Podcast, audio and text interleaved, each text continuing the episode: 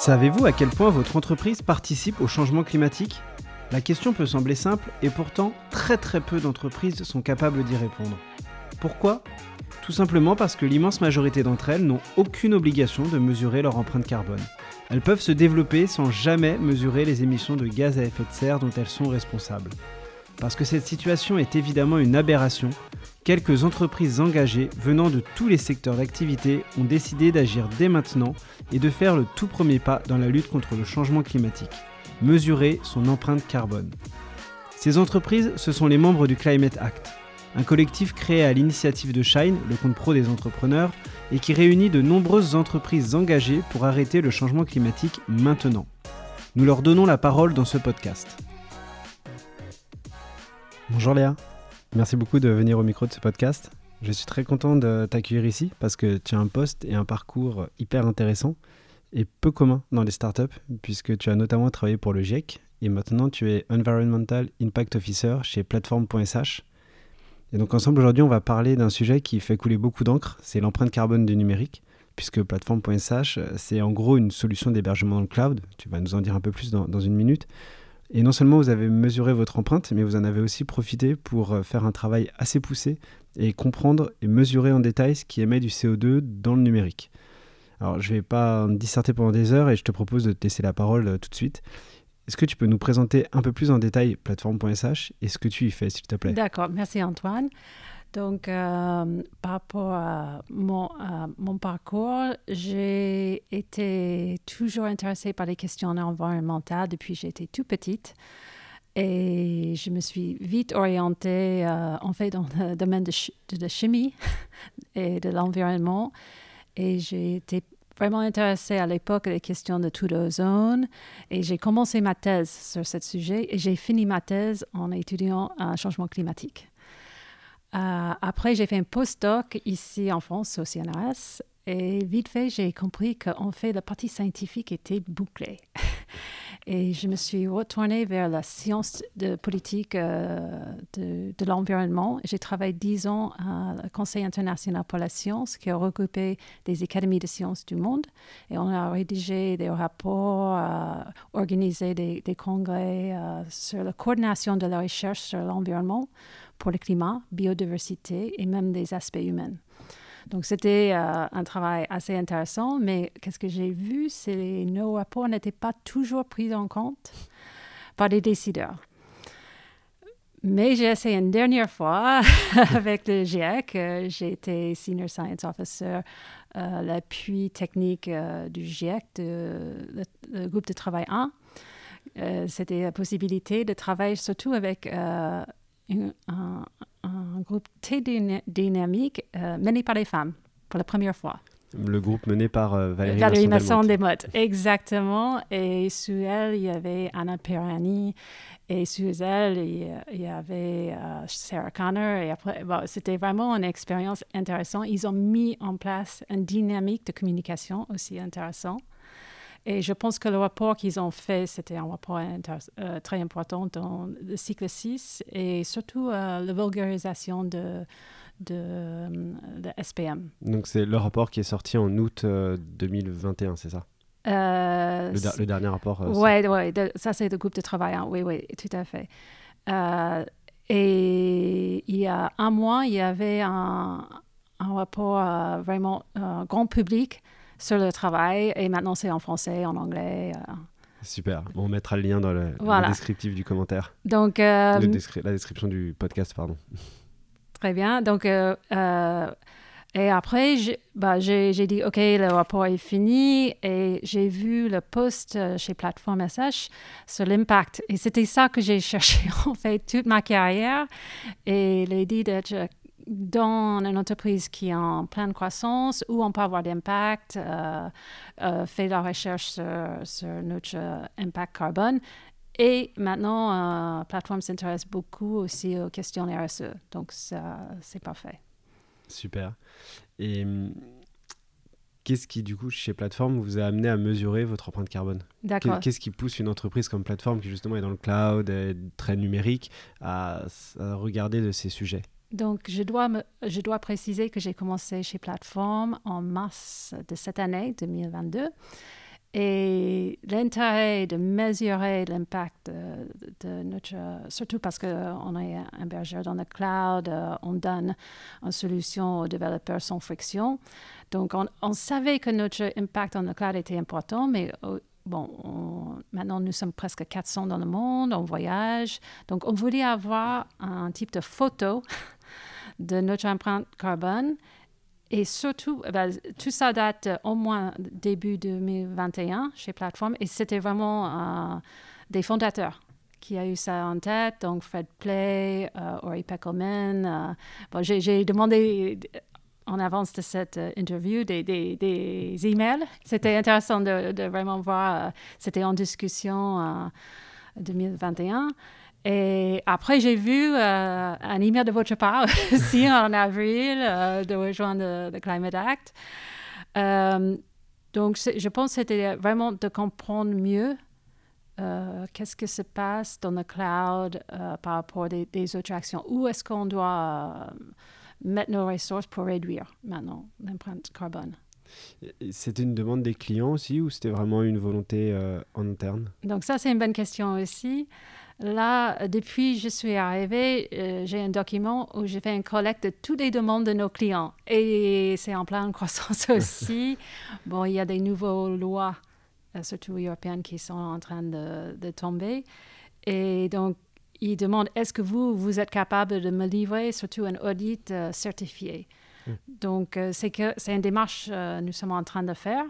Euh, parce que je pense que c'est très important pour nos clients aussi d'avoir euh, un édit de le, partie cloud dans, dans, le bilan total euh, de chaque client d'entreprise. Oui, c'est effectivement une part souvent importante et très très difficile à, à estimer pour les startups. Voilà. Et qu'est-ce qui vous a hum, incité aussi à le rendre public, ce bilan? Est-ce que vous auriez pu le garder pour vous et vos clients Qu'est-ce qui vous a donné envie de le rendre public? Bah, Je dis ça, c'est dans la fabrique de, de plateforme message d'être transparent. et en fait, on a défini toute une stratégie par rapport à, la partie environnementale. Et euh, j'ai appelé ça euh, une stratégie mode. Donc, le M, c'est de mesurer. O, c'est d'optimiser. D, c'est déployer dans, pour nous euh, dans des centres de données verts. Et E, c'est éduquer. Et être plus précis, c'est s'éduquer. Nous sommes en train d'apprendre euh, plein de choses sur, le carbone dans le cloud. Et euh, on fait ça main à main avec nos clients. Et même main à main avec les autres plateformeurs. La partie éducation, c'est très, très important dans cette démarche parce que c'est un domaine assez nouveau, assez technique, avec leur propre acronyme euh, et aussi euh, le domaine euh, législatif qui est en train de changer à la rapidité que personnellement, j'ai jamais vu dans, la science, de la politique de la science tu veux dire les, les, le domaine législatif concernant le numérique seulement ou concernant le ou concernant l'empreinte euh, enfin le, carbone de manière générale? Donc pour moi c'est euh, la partie euh, RSE en général. Et l'empreinte carbone c'est ça fait partie. Ok. Et hum, si on, on, se penche un peu sur votre bilan comment vous faites quand vous êtes une entreprise du numérique pour mesurer justement Comment vous y êtes pris euh, Vous avez fait appel à un cabinet, euh, un cabinet spécialisé, j'imagine. Euh, comment vous êtes organisé en interne pour faire tout ça? Donc, on, a, on approche ça comme un, audit financier. On prend une entreprise tiers. Dans notre cas, pour notre bilan 2020 et 2021, on a pris Uni. Et on a travaillé euh, main à main avec eux. on, parle euh, souvent responsabilité euh, partagée et on n'a pas dit on va juste envoyer quelques fichiers et avoir un produit tout fait à la fin. On prend un rendez-vous hebdomadaire et on discute données. Est-ce que ça, ça colle? Euh, est-ce qu'on a des questions? Pourquoi vous avez décidé comme ça? Et juste pour donner un exemple, euh, par rapport à un vol d'avion, comment de mesurer l'empreinte carbone pour un vol d'avion? Euh, j'ai vu un tweet de Valérie Masson-Desmottes, co-chair du GIEC, disant quel calculateur est-ce que vous utilisez parce qu'elle avait des questions là-dessus. Donc, euh, j'espère qu'un jour, on va avoir des congrès sur des audits de carbone et on va prendre des données standards et on va comparer les modèles. Donc, vous, vous voyez euh, de manière hebdomadaire euh, Greenly, c'est un travail sur euh, donc, le, long terme. Ça prend combien de temps à peu près au final, entre le moment où vous avez dit OK, on y va et le moment où vous avez eu le résultat? Donc, personnellement, j'avais tout à prendre. Donc, je dirais, normalement, ça prend entre deux et trois mois. Et euh, un petit euh, euh, que moi j'ai pris pour cette année, je suis en train de noter toutes les documentations qu'il faut avoir pour le prochain audit. Ça aide beaucoup de trouver des informations. On a fait avant que je suis arrivée, mais bon, la personne est partie ou bon, c'est pas, on a changé de logiciel, donc d'avoir tout ça. Euh, sur la main, ça aide beaucoup. Donc, par exemple, nous sommes en train de finir notre audit 2021 et en janvier, on va attaquer 2022 euh, tout de suite parce que tout est frais. et donc, deux, trois mois euh, de discussion, c'est une demi-heure par semaine, donc c'est pas trop méchant. Mais la partie données dans les clouds et des factures et de vraiment comprendre ça, ça, ça prend beaucoup plus de temps. Et bien alors justement, euh, quel a été le résultat de ce bilan au final? Euh, Donc déjà avec Winnie, on publie nos euh, audits carbone et c'est public. Et pour 2020, on a publié ces 87 tonnes. Et ça, c'est pour notre employé.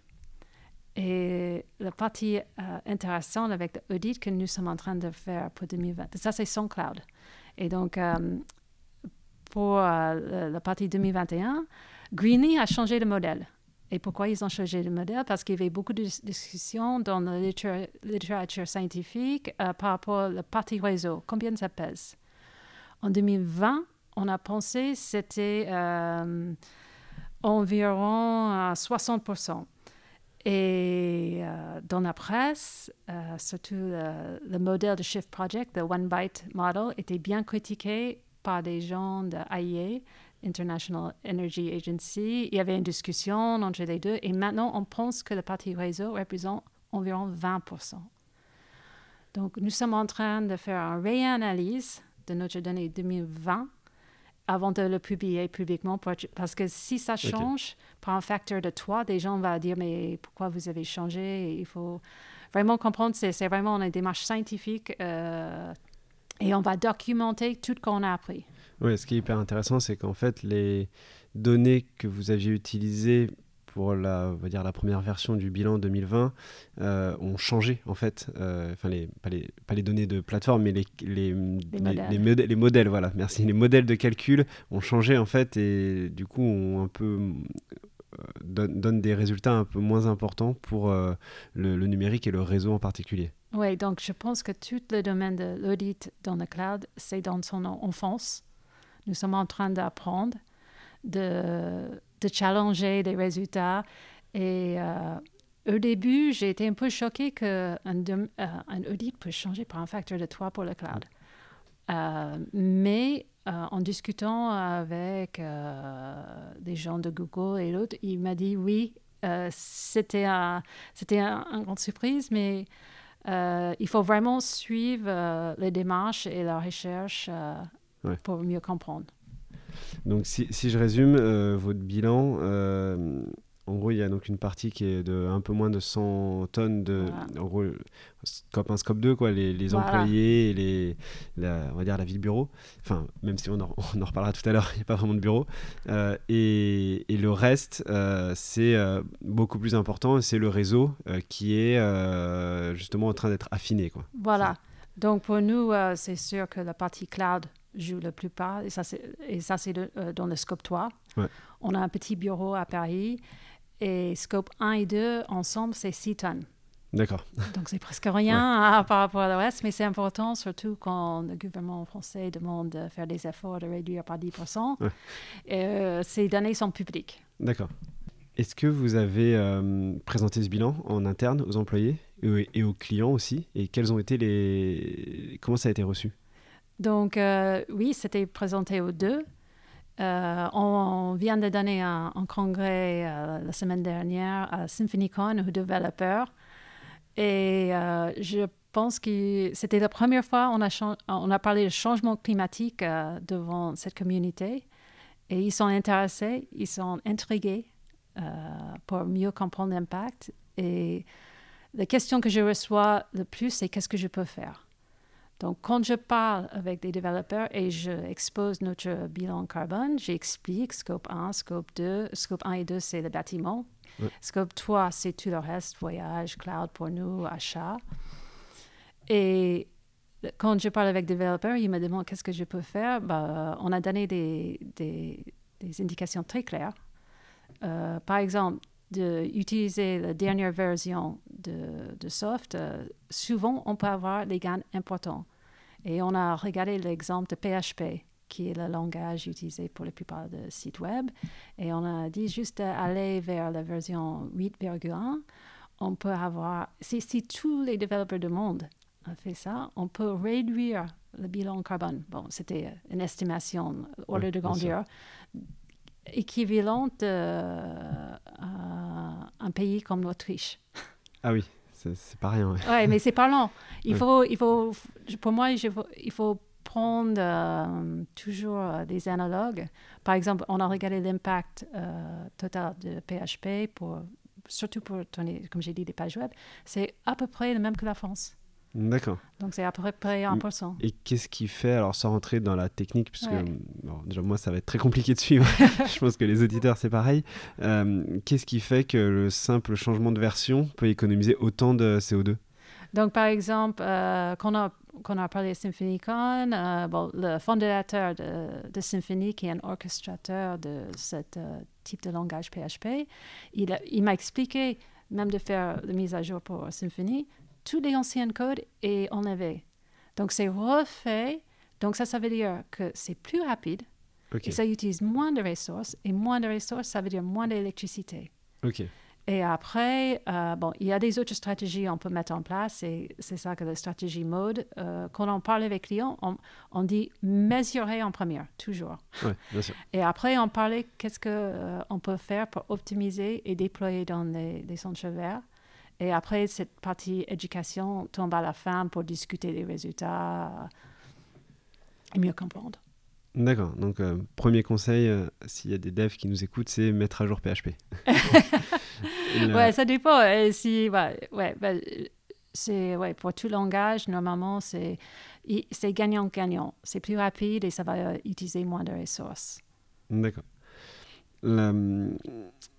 plateforme, vous avez une particularité, euh, c'est que tous vos employés sont en télétravail euh, et un peu partout dans le monde. Euh, tu me disais tout à l'heure, quand s'installer, c'est je crois 40% en Amérique et 40% en France à peu près, en, Europe, pardon. comment vous avez fait pour mesurer l'empreinte du télétravail? Donc, ça, c'est la nouveauté de cette année. On a demandé à Greenly de faire un sondage de tous nos employés. Comme j'ai dit, nous sommes presque 400 dans le monde maintenant. Et euh, ils vont livrer les résultats bientôt. Mais c'était une question parce que ce n'était pas exactement compté. Euh, et comme j'ai dit, la méthodologie de audit carbone, c'est tellement nouveau euh, que c'est pas très bien indiqué. Et il y a plein de questions. Quand quelqu'un travaille en télétravail, est-ce qu'on doit compter le chauffage? Est-ce que la personne euh, a le réflexe de couper le chauffage quand il va au travail ou non? Donc, c'est très compliqué, mais on a, on a demandé de faire une mesure large pour avoir un impact euh, de nos employés. Et euh, j'ai appris plein de choses avec des questionnaires, par exemple. On a posé plein de questions par rapport au chauffage. Et euh, on a des gens qui travaillent dans les tropiques qui disent Mais on n'utilise pas le chauffage. et il n'y a pas l'option euh, Je n'utilise pas le, chauffage. Est-ce qu'ils utilisent la clim à la place? Voilà, c'est ça. Donc, euh, exact. Cette question était déjà là. Donc, je n'ai pas eu de questions. Oui, oui, oui. Et, et, au final, les premiers éléments que vous avez, ça laisse penser que ça va être plutôt un impact positif ou négatif sur votre bilan? Je pense que le fait qu'on n'a pas compté avant, ça va être additionnel. Donc, euh, j'attends quelque chose euh, environ 100 ou 200 tonnes peut vraiment calculer. Euh, bon, on travaille en vidéoconférence et le reste, mais d'avoir les ordres de grandeur, je pense que notre empreinte carbone pour 2021, ça va tourner autour de 2000. Et ça, c'est avec nos clients. C'est, on fait ça pour nos clients. Ok. Et bon, après, l'avantage, c'est que j'imagine que les gens utilisent moins leur, enfin, les employés, pardon, utilisent moins leur voiture pour aller au bureau, vu qu'ils voilà. vont pas au bureau. On, ouais, on fait euh, une des recommandations de, du GIEC, euh, le groupe de travail 3. Bah, ils ont recommandé des changements systématiques. digitalisation était dedans. Aussi, le télétravail était là. Donc, je pense que l'impact global, total, est beaucoup plus positif que, que négatif. Oui, je crois que c'était l'ADEME qui avait sorti une étude il y a un an ou deux, justement, qui montrait qu'il bon, fallait faire attention aux fameux effets rebonds, mais que euh, au global, euh, si on faisait attention, c'était quand même beaucoup plus positif. Euh, que de, de, de, télétravailler, je crois, un jour ou deux par semaine était beaucoup plus positif que le, bah, de ne pas télétravailler. Quoi. Et juste dire quelque chose par rapport aux rapports d'ADEME qui sont tellement intéressants de, mettre en, ordre de grandeur euh, un email par rapport à un achat de téléphone. c'est pas même, c'est des ordres de grandeur de deux fois, donc c'est bien d'avoir en tête. Et aussi cette année avec Winnie, le modèle qu'on utilise, euh, c'est l'ADEME RCEP. Euh, donc je pense qu'ils font de, de très bon travail dans ce domaine. Ouais. Mais d'ailleurs, j'en profite pour faire une petite pub aussi pour leur site web qui s'appelle Mon Impact CO2 ou Impact CO2, j'ai un, petit doute, qui permet de justement comparer les euh, différentes choses qu'on fait au quotidien et qui donne une, bah, une, estimation assez précise du, de l'impact euh, CO2. Et notamment, ils ont sorti il y a quelques semaines une version avec justement l'impact des emails, du streaming, etc., qui permet justement de voir la différence entre l'usage et la construction des appareils, euh, qui donc pour rappel, la construction c'est environ les trois quarts de l'empreinte euh, du numérique.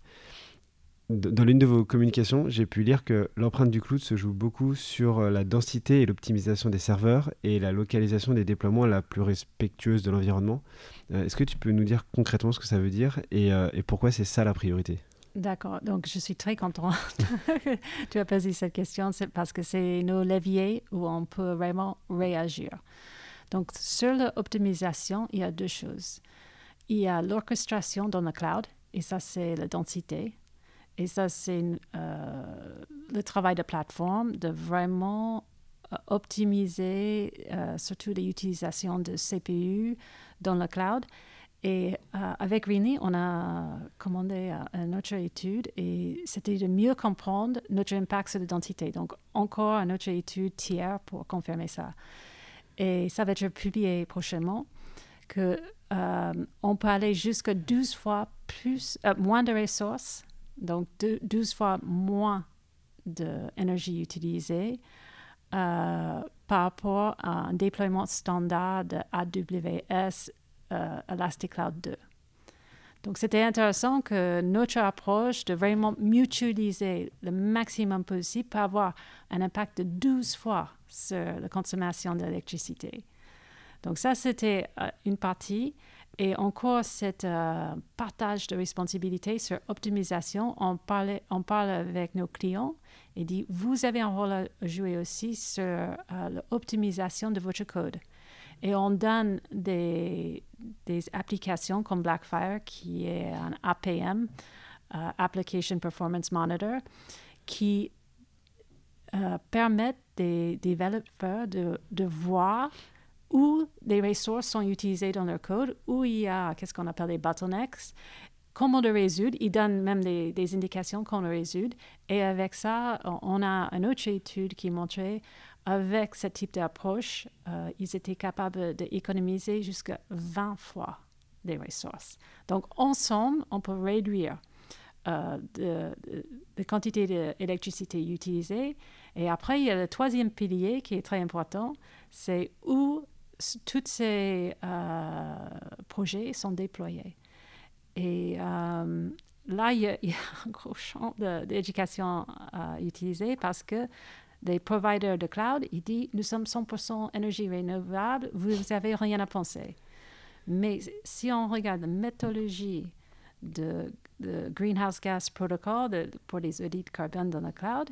Si. Et ça, c'est toutes les différences entre qu'est-ce qu'on appelle location-based vis-à-vis market-based approach. Et le conseil dans le cloud, c'est d'utiliser location-based. Donc, où se situe le centre de données et quel réseau d'électricité est-ce qu'il utilise?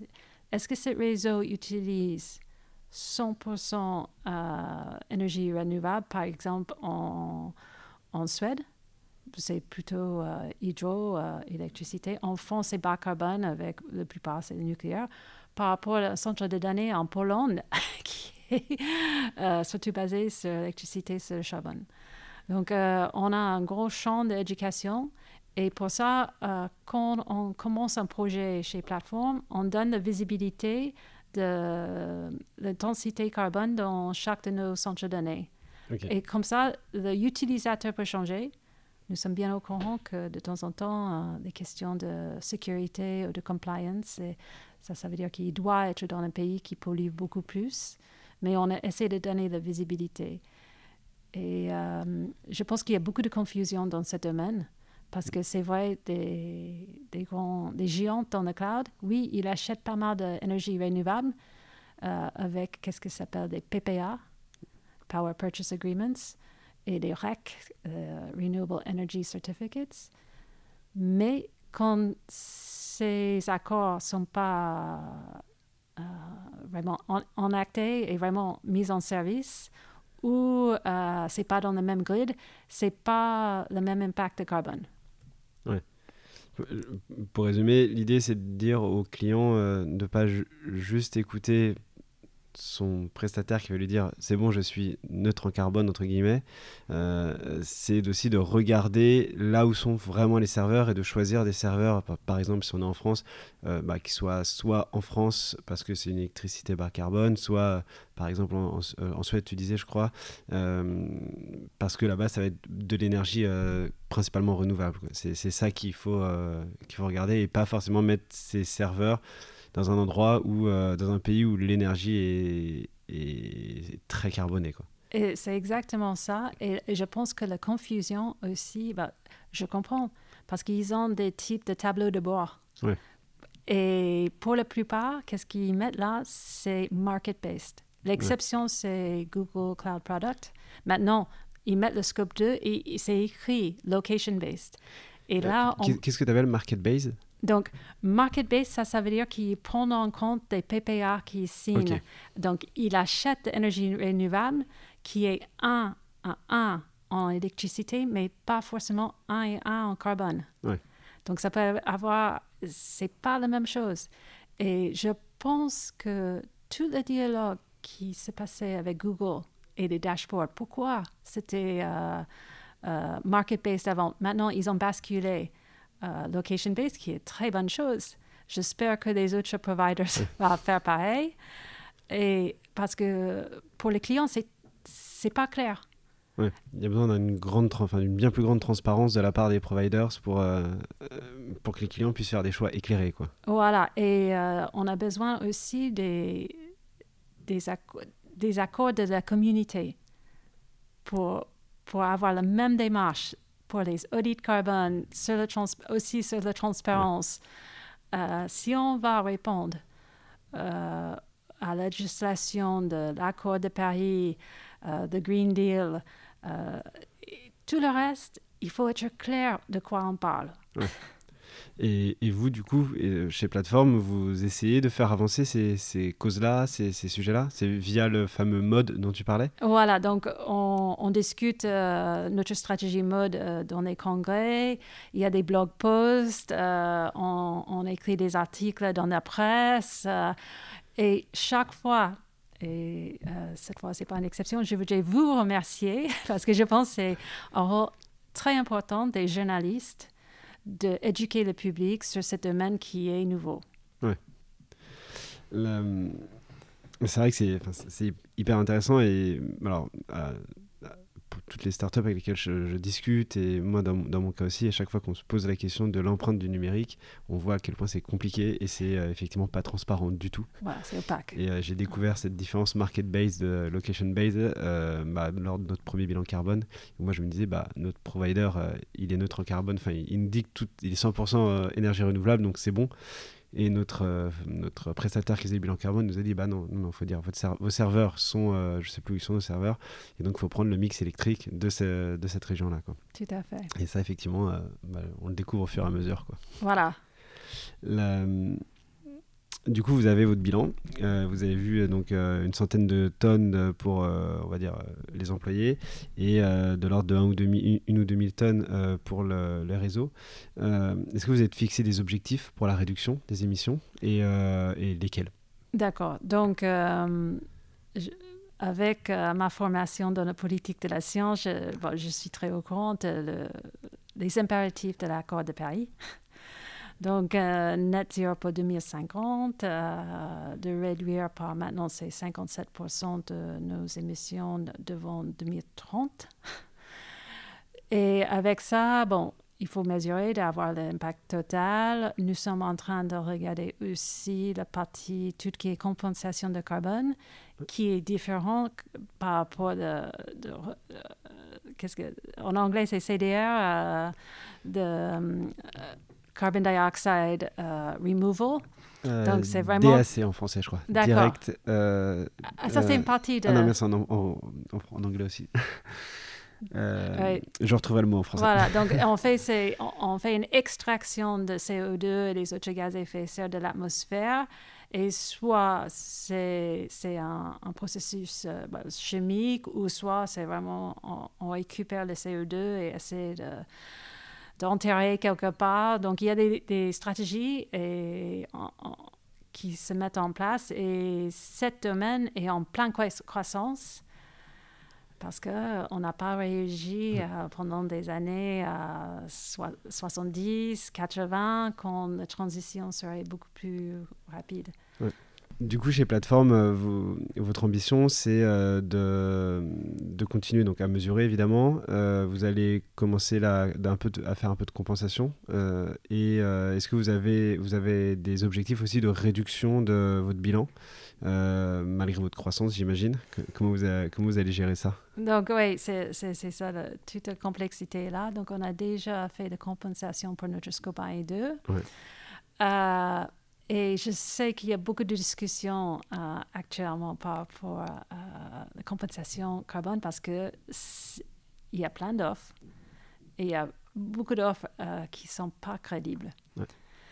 Et nous, on se base sur la littérature. Il y avait, ben, je peux vous donner ça avant de partir, une étude euh, qui a été faite récemment par des chercheurs anglais par rapport à qu'est-ce que c'est de haute qualité de compensation. Ça existe.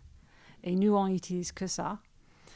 Euh, comment on peut identifier, euh, en tant qu'entreprise, une entreprise qui voudrait se lancer là-dedans, comment elle identifie euh, les projets de haute qualité? Donc, pour ça, je me base sur des études de review de, des scientifiques. Et là, ils ont une table. Et personnellement, je, je, conseille, bah, c'est, pas, on a, je, n'ai pas un accord commercial avec eux, mais une approche comme Gold Standard, euh, qui n'utilisent pas l'approche agroforestière, euh, qui peut avoir même des effets néfastes. Même j'adore les forêts, je pense qu'il doit être protégé et tout le reste. Euh, cet domaine n'est pas vraiment contrôlé. On n'a pas d'accord pour, pour vraiment pas avoir des, des effets néfastes. Donc, je suis très sceptique par rapport à cette approche, mais il y a des autres euh, surtout si on a un, projet d'énergie renouvelable qui remplace euh, des énergies fossiles. Là, c'est facile, c'est intéressant à faire. Après, il y a tout le domaine de CDR, l'extraction de gaz à effet de serre qui est en pleine naissance. Et la personne qui trouve la solution là va être, avoir la clé pour ce siècle. OK. Euh, pour terminer, si tu devais ne retenir qu'une seule chose de ce bilan, euh, ce serait quoi? Euh, s'impliquer, s'impliquer dedans, vraiment prendre le temps de comprendre, euh, de poser des questions. Euh, c'est pas comme une commande de pizza. Euh, c'est pas que parce qu'on a donné notre euh, carte de crédit et quelques factures d'électricité que c'est fait.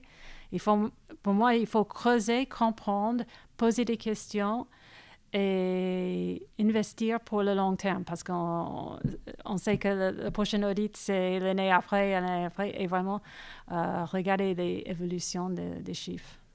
Ah, du coup, vous, chez Plateforme, vous allez faire un audit euh, annuel? Oui, c'est sûr. On a fait deux et on va commencer notre troisième en janvier. D'accord. Et donc, oui, effectivement, un des conseils, c'est aussi de, de faire des audits euh, des bilans carbone le plus régulièrement possible pour suivre les, les évolutions. Euh, si tu avais un conseil à donner à une entreprise qui hésite encore à se lancer pour faire son bilan carbone, ce serait quoi? J'imagine, regarder la législation qui est en train de tomber. Euh, et, je sais, c'est un coût. Euh, ça va être obligatoire bientôt. Et il faut avoir, comme j'ai dit, une image où, euh, où de réagir. et c'est vraiment le nouveau domaine. je pense que des audits financiers étaient le standard du siècle dernier et c'est l'avenir. Euh, tous les accords à l'international maintenant euh, se basent là-dessus. Est-ce que tu as quelque chose à ajouter dont on n'aurait pas parlé, que tu aurais aimé euh, aborder? Bon, encore un grand merci par rapport à l'accueil et la discussion que j'ai trouvé c'était très riche et nécessaire dans ce domaine. J'espère, comme j'ai dit avant, qu'un jour on va avoir des congrès où on discute vraiment des audits de carbone et on a des comparaisons directes. Et euh, encore pour ceux qui hésitent, euh, j'ai parlé de regarder la législation en Europe, c'est le CSRD.